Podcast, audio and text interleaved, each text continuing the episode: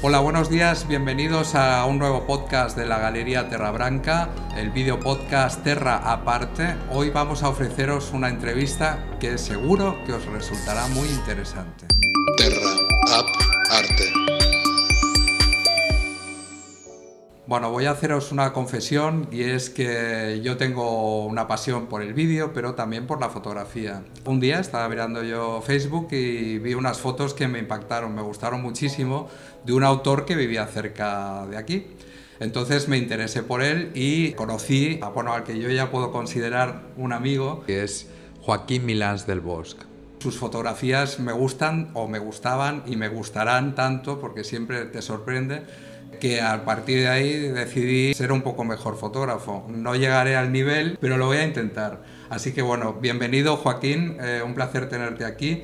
Y bueno, me gustaría darte la bienvenida en principio y a partir de ahí que nos digas eh, de dónde viene ese talentazo que tienes tú. Bueno, primero, muchísimas gracias por esa introducción que no merezco y claro que me considero amigo tuyo. Gracias. Y buenos días o buenas tardes. Bien, yo creo que aunque algunos creen que soy artista, yo desde luego no me defino como artista, ni mucho menos, sino como con alma de artista, eso es diferente. De pequeño mmm, pintaba, dibujaba en el colegio, eh, tenía matrícula de honor en esas materias y salía un poco más de la media de la gente de mi clase. Pero luego cuando cambié de colegio a otro diferente y fuera de Madrid, que era el entorno donde yo nací y viví, pues eh, mi padre me regaló una pequeña cámara muy sencilla, no tiene más que apretar. Y con esa cámara, pues como no podía dibujar ni pintar tanto, lo que hacía era irme por los campos en mi tiempo libre, por el río, por los bosques y hacer pequeñas fotografías de la naturaleza, porque era lo que más me llamaba la atención. Fui descubriendo en Ronda, eh, precisamente en la provincia de Málaga, esos lugares tan maravillosos. Mi padre también es verdad que tenía una cámara de Super 8 y hacía un poco de cine y quizá eso de la imagen me viene de él, pero yo no recuerdo en mi familia ningún antecedente artístico, ni padre, ni abuelo, ni bisabuelo, ni tío, ni primo, no, la verdad. O sea que no sé por qué a mí se me dio ese, ese don, por decirlo de alguna manera. Tú provienes de una saga militar muy conocida, muy famosa. Eh, ¿Se lleva bien el ser militar y fotógrafo? También son muchos que me han dicho que, dado que también pinto, dibujo, escribo, fotografío, que porque soy militar. Y yo le respondo que no son incompatibles, se puede ser un buen militar y tener ese alma de artista. Es más, mmm, se valora mucho más el lado humano de la persona y menos el rígido que tiene un militar o que tiene mmm, la de serlo. Así es que, claro que se puede ser militar con un alma de artista. De hecho, ha habido muchos pintores famosos militares que han han, han, sido parte de la historia. Normalmente te mueves entre Ribadeo, vamos, yo como te sigo para ver tus fotos por las redes sociales, veo que estás o bien en Ribadeo o en Ceuta, ¿no? Mayoritariamente, ¿no? Son tus residencias habituales. Sí, ahora estoy eh, en la situación de reserva mmm, dentro de la vida militar, es decir, que no trabajo, pero como mis últimos años, mmm, los 14 últimos años de mi vida activa militar fue en Ceuta, pues ahí estaba todo el tiempo y solamente podía acercarme a Ribadeo en verano y alguna Semana Santa. Ahora, con la reserva, que ya no trabajo como decía, permanezco más tiempo aquí, en esa zona de Ribadeo, porque tengo cosas pendientes. Y todavía no he dejado definitivamente Ceuta, me quedan también alguna cosa pendiente, pero posiblemente en uno o dos años tenga que dejar, pues, eh, aunque no quisiera, Ceuta, no digo para siempre, pero dejar mi casa ahí, porque es alquilada, y venir aquí a, a pasar mi tiempo entre Ribadeo y también Valencia, donde tengo una casa. Bueno, volviendo al tema de la fotografía, cambia mucho eh, tratar la luz, eh, depende de dónde estés, ¿no? Me imagino, porque son dos climas completamente opuestos y dos paisajes distintos. Entonces, eh, Ribadeo requerirá de unas condiciones eh, especiales y, Ceuta de otras, ¿o cómo funciona? Bueno, has dado la clave en, en definir la luz, porque como tú sabes, fotografía es fotografía, es decir, escribir con la luz. Sin la luz no hay fotografía. mm, Ceuta me ha dado los mejores cielos, porque Ceuta está en, un sitio muy característico donde el cambio de vientos y el cambio de luces hace eh, posible que las fotografías sean todas diferentes, tanto de amanecer, atardecer, al- en el medio del día, eh, cuando hay un viento fuerte de levante, cuando hay un viento de poniente, porque hay luz diferente. Y Ceuta me ha enseñado a seguir escribiendo con la luz a través de mi cámara. Ribadeo tiene una parte que es fundamental, que tiene un mar abierto y salvaje, cosa que en Ceuta el mar, aunque sea estrecho, no es tan salvaje. En Ribadeo hay olas muy grandes, hay mareas altas y bajas muy diferenciadas, no como en el Mediterráneo, y también eso hace que la luz sea diferente de un día para otro. Normalmente la luz que más me llama la atención de Ribadeo es la de otoño. La de otoño, Sí. los colores Los colores. eh, y el mar incluso también. Son maravillosos. Y las nubes, y el cielo, y no sé, es algo Y precioso. hablábamos antes que te gusta mucho eh, fotografiar reflejos, ¿verdad? Eh, Lo Sí. hemos hablado antes de la entrevista. Es como, o sea, yo voy caminando por la calle y no voy fijándome en aquella persona o en el coche mal aparcado, sino que tengo como un sensor cerca del corazón que cuando veo algo que me llama la atención y que es fotografiable porque es bello, porque puede ser un poco de arte, me detengo y hago una fotografía. Y desde luego también no es que me vea un reflejo mm, casualmente, sino que ya por mi experiencia en la fotografía sé que después de la lluvia y si sale el sol se van a crear reflejos. Y los reflejos hacen muy bonito porque son una amalgama de colores que parece un un cuadro precioso y sí, realmente me llama la atención los reflejos para fotografiar eh, lo que se ve y su reflejo en el charco o en la calle mojada. ¿Y qué es más interesante, la luz del amanecer o del anochecer? Es mucho más sencillo hacer atardeceres, porque a esa hora No nadie duerme. y no hay que madrugar. Claro, amanecer hay que madrugar. Entonces, claro, eh, yo siempre he dicho que para hacer una fotografía buena requiere un poco de sacrificio. Ya. Y los amaneceres no son tan fotografiados como los atardeceres. Pero el atardecer suele ser más cálido, más rojo, más naranja, y los amaneceres son más amarillos y más azules. Ujú. Y Tú las distinguirás, me Sí. imagino. Tú ves una foto de un amanecer y un atardecer y rápidamente. Sí, es sabrás, fácil, sí. Es fácil hacerlo. Y bueno, ¿cuántas horas hay que, por ejemplo, tú- si tú quieres, eh, eh, me imagino que estás en casa y dices, hoy quiero hacer una fotografía de algo en concreto o, o surge, ¿cómo es? Normalmente estudio un poco lo que va a ocurrir. Ajá. Es decir, que yo voy a mi móvil y digo, a ver, por ejemplo, Hmm. estoy en Ribadeo Ajá. y quiero fotografiar las catedrales. Sí. Vale, como me interesa fotografiar las catedrales cuando no haya gente, porque si no es imposible, Claro. entonces tengo que averiguar a qué hora amanece últimamente, a las 8 y cuarto de la mañana. Muy bien. ¿A qué hora mm, es bajamar para que yo pueda pasar por los arenales de las catedrales?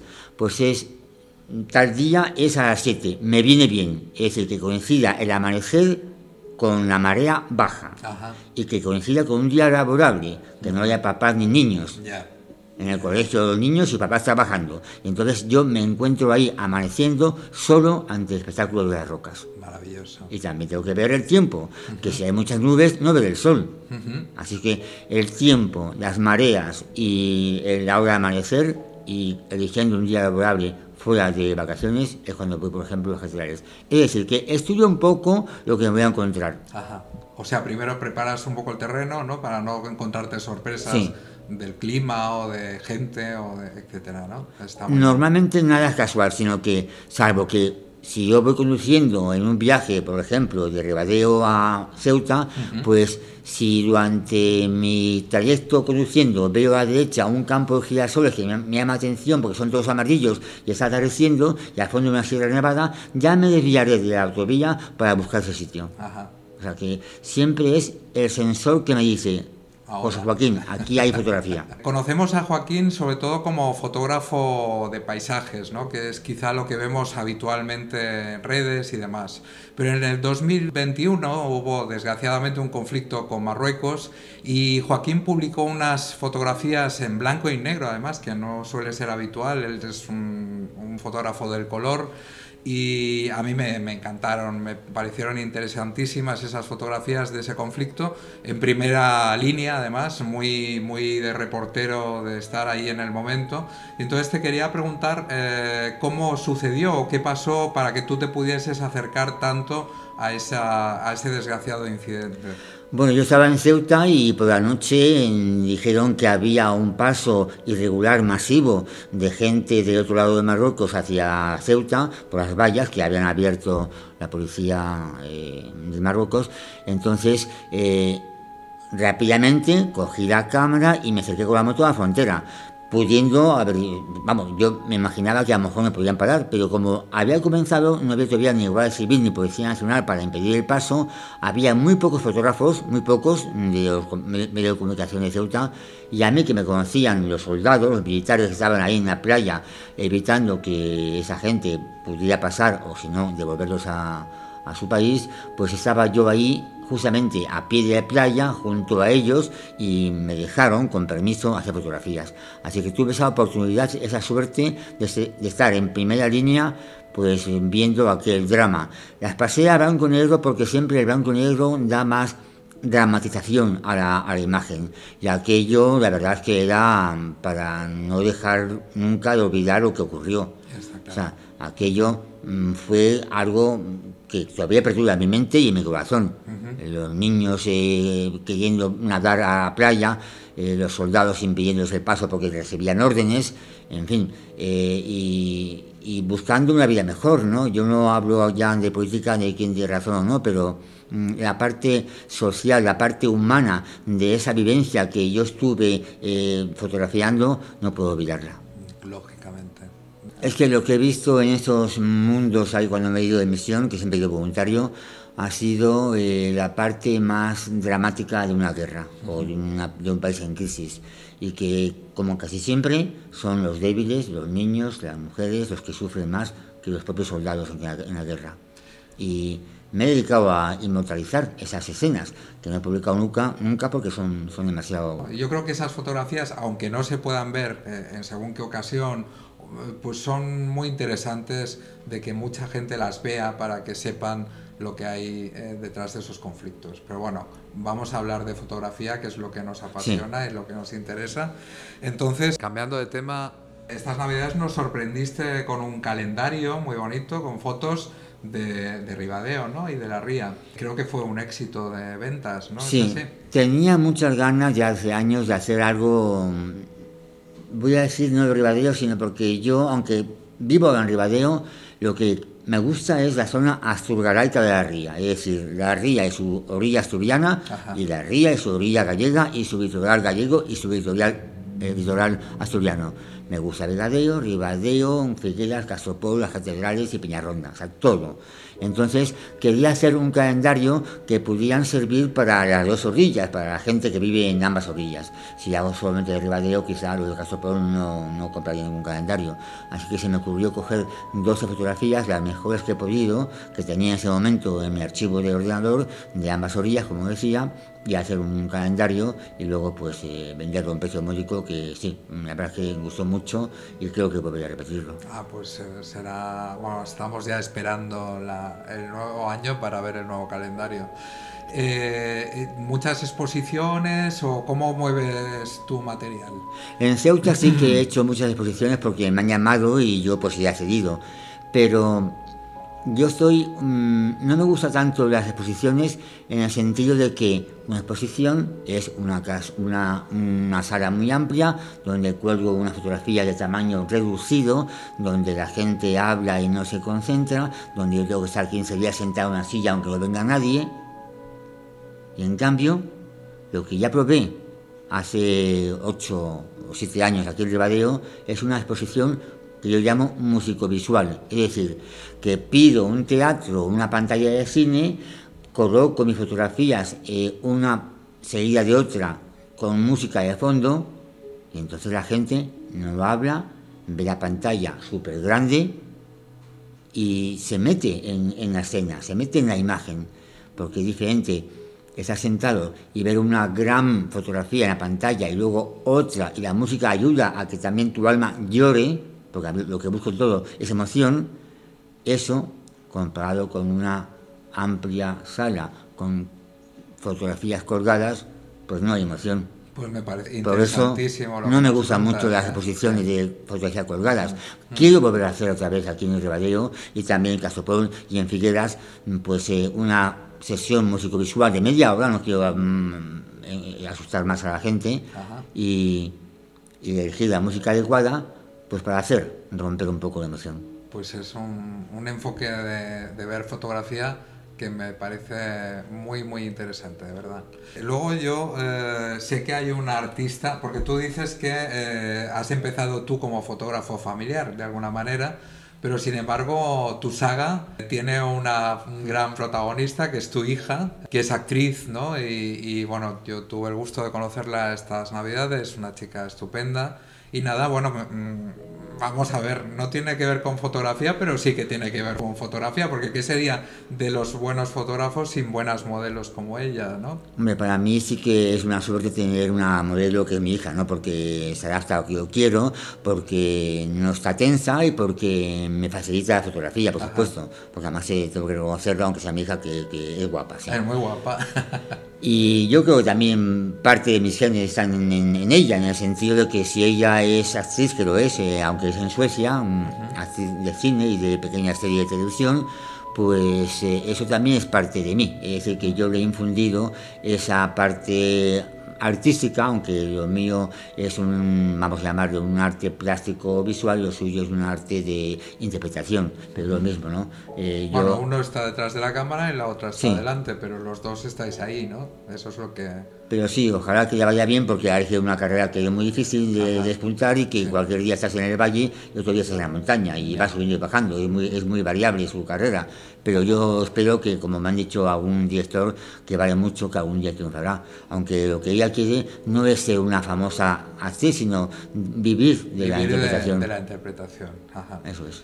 Pues muy bien, eh, Joaquín, eh, no sé si tienes algo más que añadir, nos ha encantado conocerte un poco más y, y, bueno, sabes que esta es tu casa. ¿eh? Pues no, nada más que añadir, pero eh, yo creo que hasta que no me fallen las piernas, seguiré caminando por estos montes y, y valles para fotografiar la belleza de la naturaleza, porque más, paisaji- más que paisajista me siento un fotógrafo de la naturaleza, y más que la naturaleza no me siento ni fotógrafo, sino captador de la belleza que me rodea. Captador, ya tomamos nota de eso, que nos gusta también. Ah, Muchísimas gracias por compartir este rato con nosotros y, y nada, eh, te vamos a pedir permiso para que nos dejes eh, publicar alguna de tus fotografías en el podcast. Claro. Bueno, como es video podcast lo podréis ver con nosotros y, y hasta muy pronto. Eh, Joaquín, cuando tengas fotos nuevas o algo que contarnos, aquí te queremos. Gracias. Ramón. Muchas gracias por todo. Un placer. Nos vemos enseguida en nuestro queridísimo Terra Aparte, el video podcast de Terra Blanca. Hasta pronto.